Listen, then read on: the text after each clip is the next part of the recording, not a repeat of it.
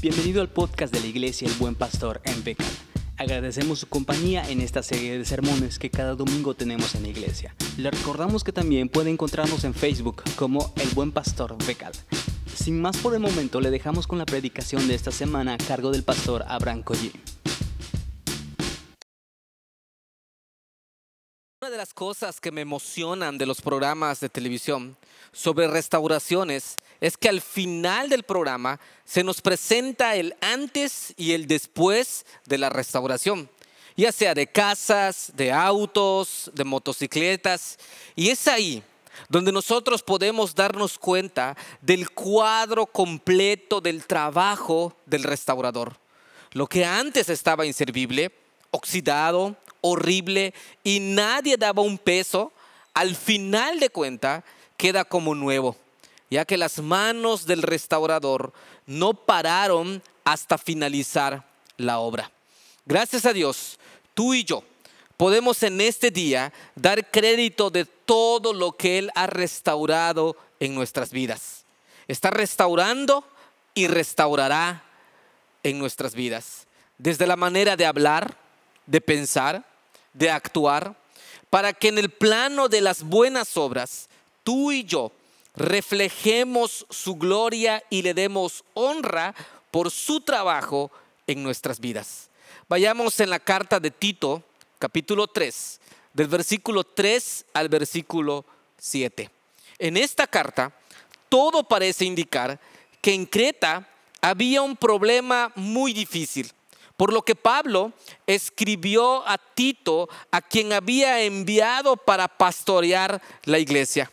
La carta contiene una serie de instrucciones personales sobre cómo tratar con esta misión difícil.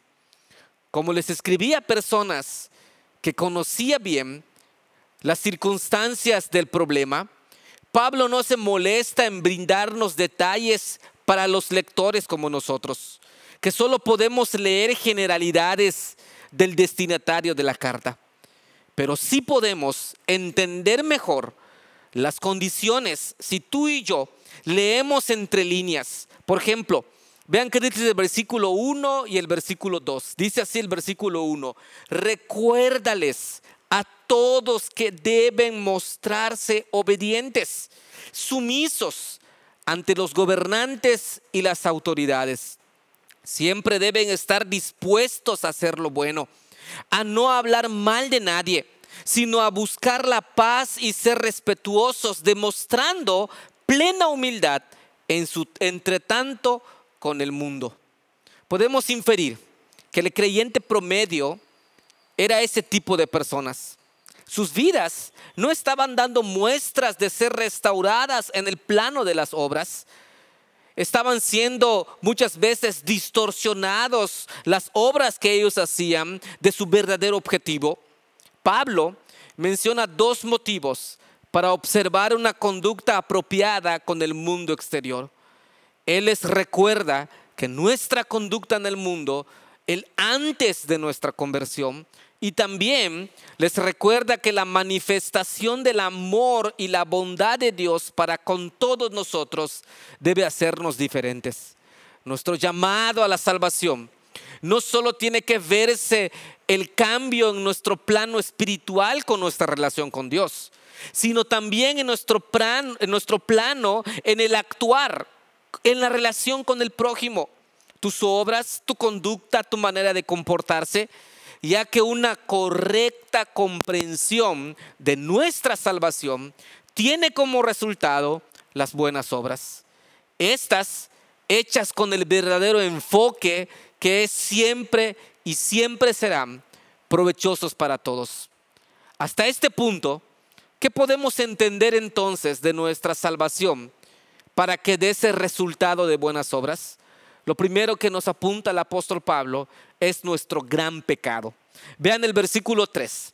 El versículo 3 dice, en otro tiempo también nosotros éramos necios, desobedientes, estábamos descarriados y éramos esclavos de todo género de pasiones y placeres. Vivíamos en la malicia y en la envidia. Éramos detestables y nos odiábamos los unos a los otros.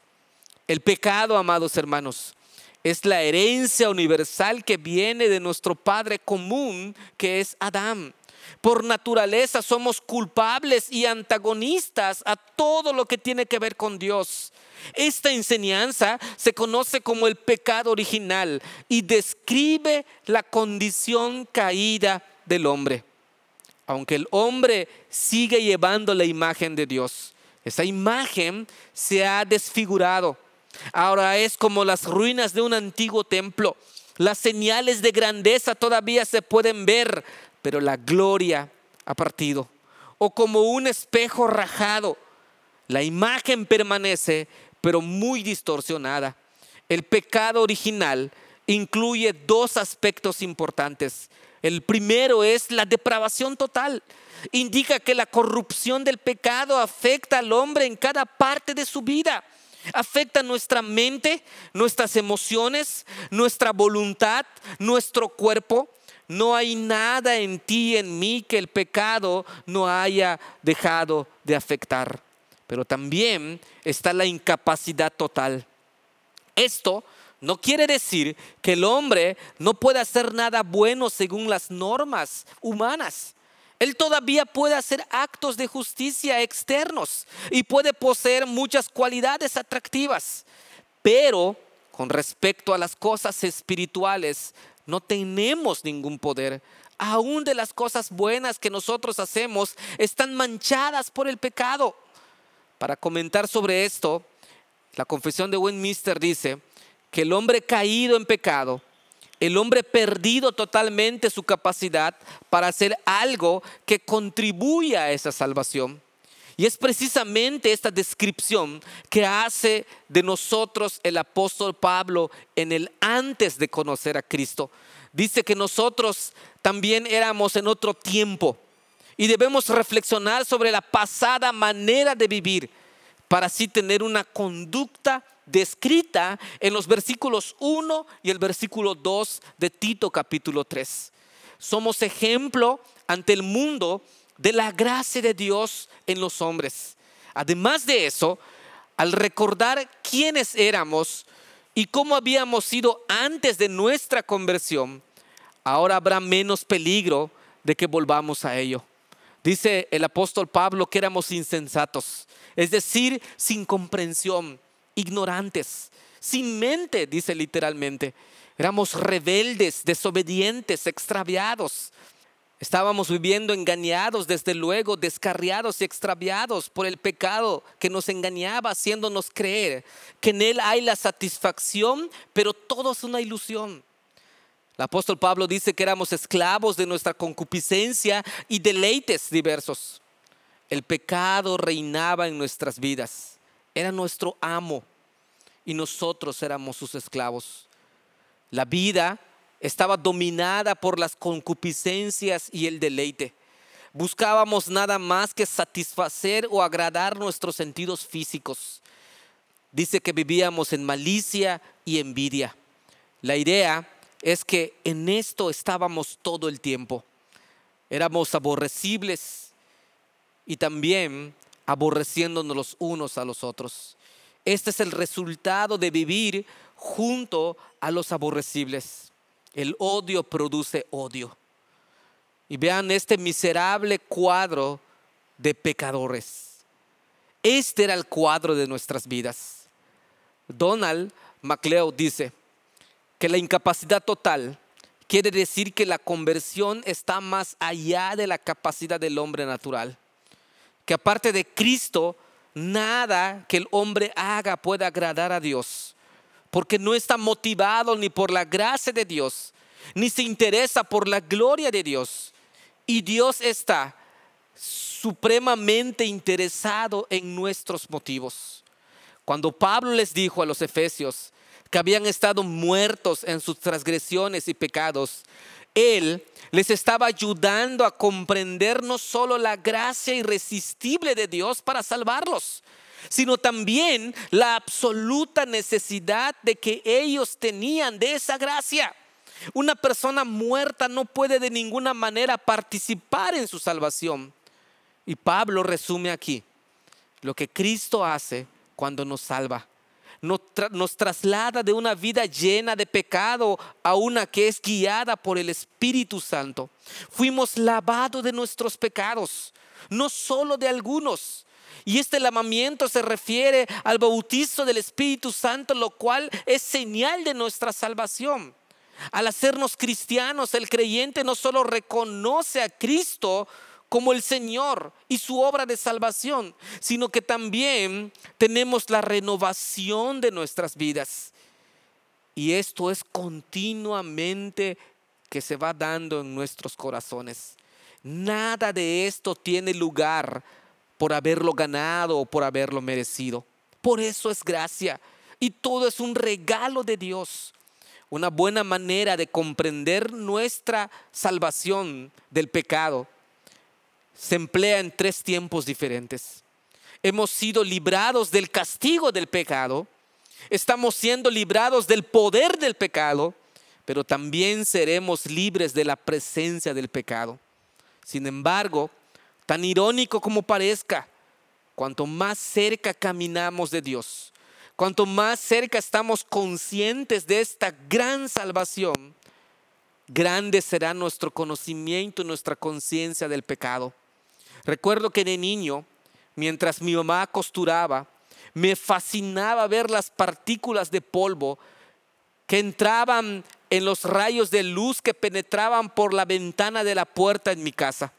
El polvo estaba presente en esas partes, pero solo se hacía visible por la luz. Y así es el pecado. El pecado, amados hermanos, es revelado por la luz de la palabra y el Espíritu de Dios. Cuanto más fuerte es la luz, más evidente es el polvo.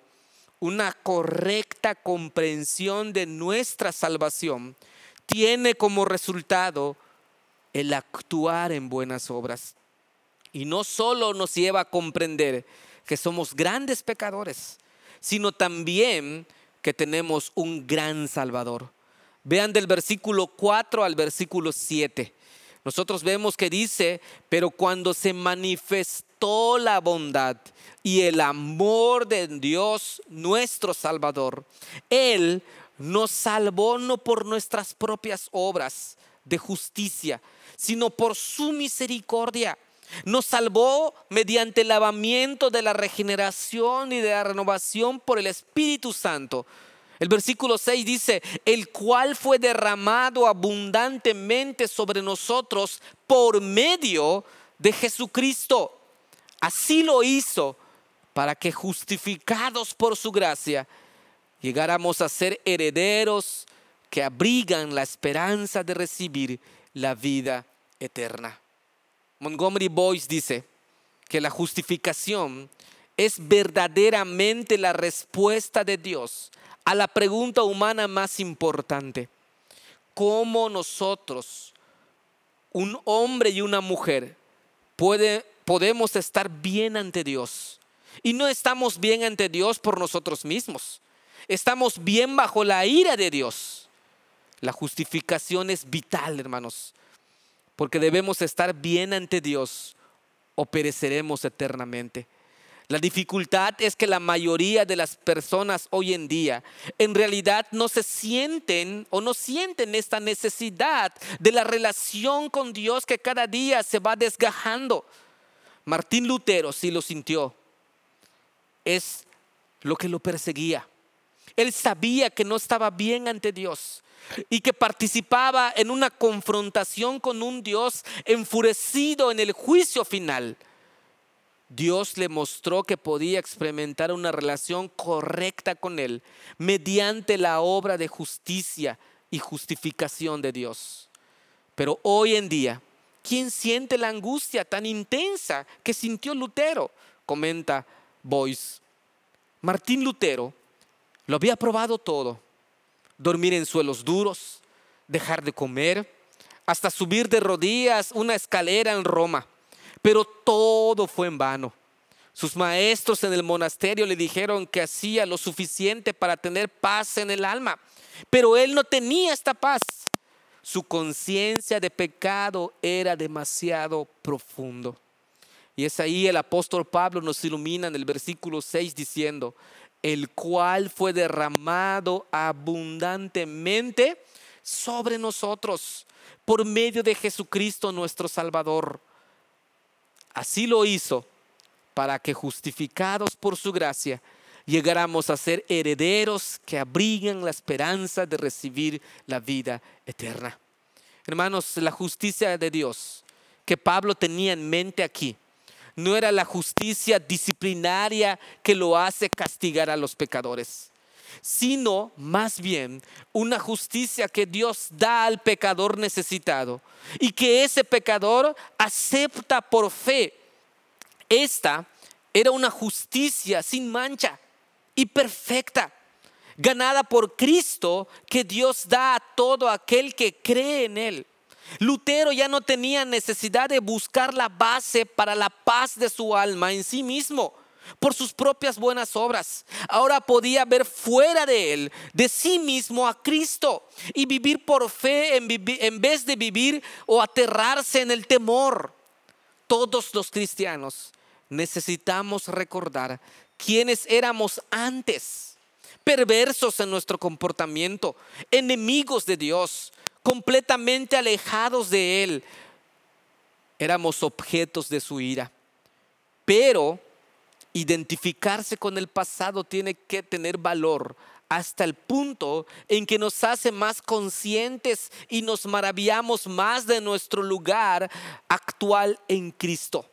Debemos reconocer quiénes somos ahora por el regalo misericordioso de la justificación. Los que han recibido la obra justificadora de Cristo han experimentado un cambio dramático, un cambio extraordinario. Hemos sido justificados por la fe a través de la asombrosa gracia del Dios Todopoderoso. Sinclair Ferguson decía que la gloria del Evangelio es que Dios ha declarado que los cristianos están justamente relacionados a Él a pesar de su pecado. Pero nuestra mayor tentación y error es tratar de meter de contrabando nuestro carácter en su obra. Cuán fácil es para ti, para mí, caer en esa trampa de asumir que solo permanecemos justificados mientras haya razón en nuestro carácter para justificación. Pero la enseñanza de Pablo aquí es que nada de lo que hagamos jamás destruirá o contribuirá a nuestra justificación. Cuando más nos damos cuenta del problema de nuestra propia maldad, será más difícil que seamos tentados por el legalismo. Cuando más pensamos en Cristo muriendo en la cruz y que se nos muestra hasta dónde llega este amor de Dios para volvernos a ganar para sí, Él nos está diciendo que esto es lo mucho que Él nos ama.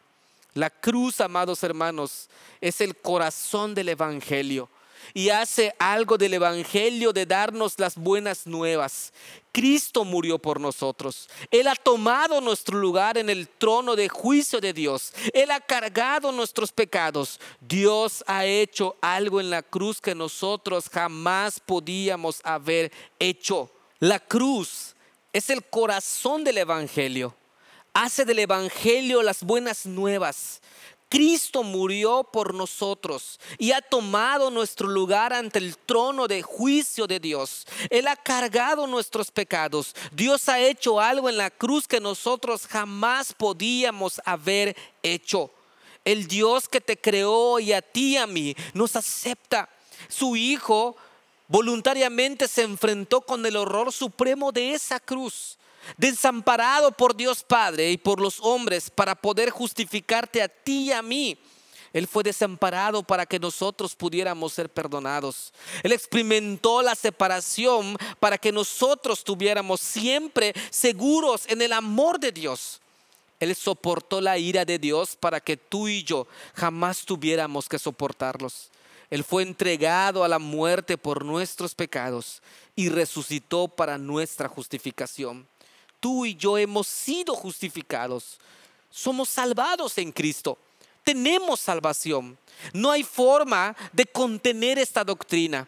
Y una vez que tú y yo entendamos esto, cambiará nuestra vida y todo lo que nosotros toquemos. Incluso la salvación, amados hermanos, no solo tiene que ver con nuestro cambio espiritual, sino también con nuestro cambio en el actuar, en las obras, en la conducta, en la manera de comportarnos ya que una correcta comprensión de nuestra salvación tiene como resultado las buenas obras.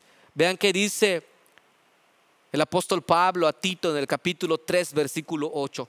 Este mensaje es digno de confianza y quiero que lo recalques para que los que han creído en Dios, aquellos que están conscientes de esta salvación tan grande, se empeñen en hacer buenas obras.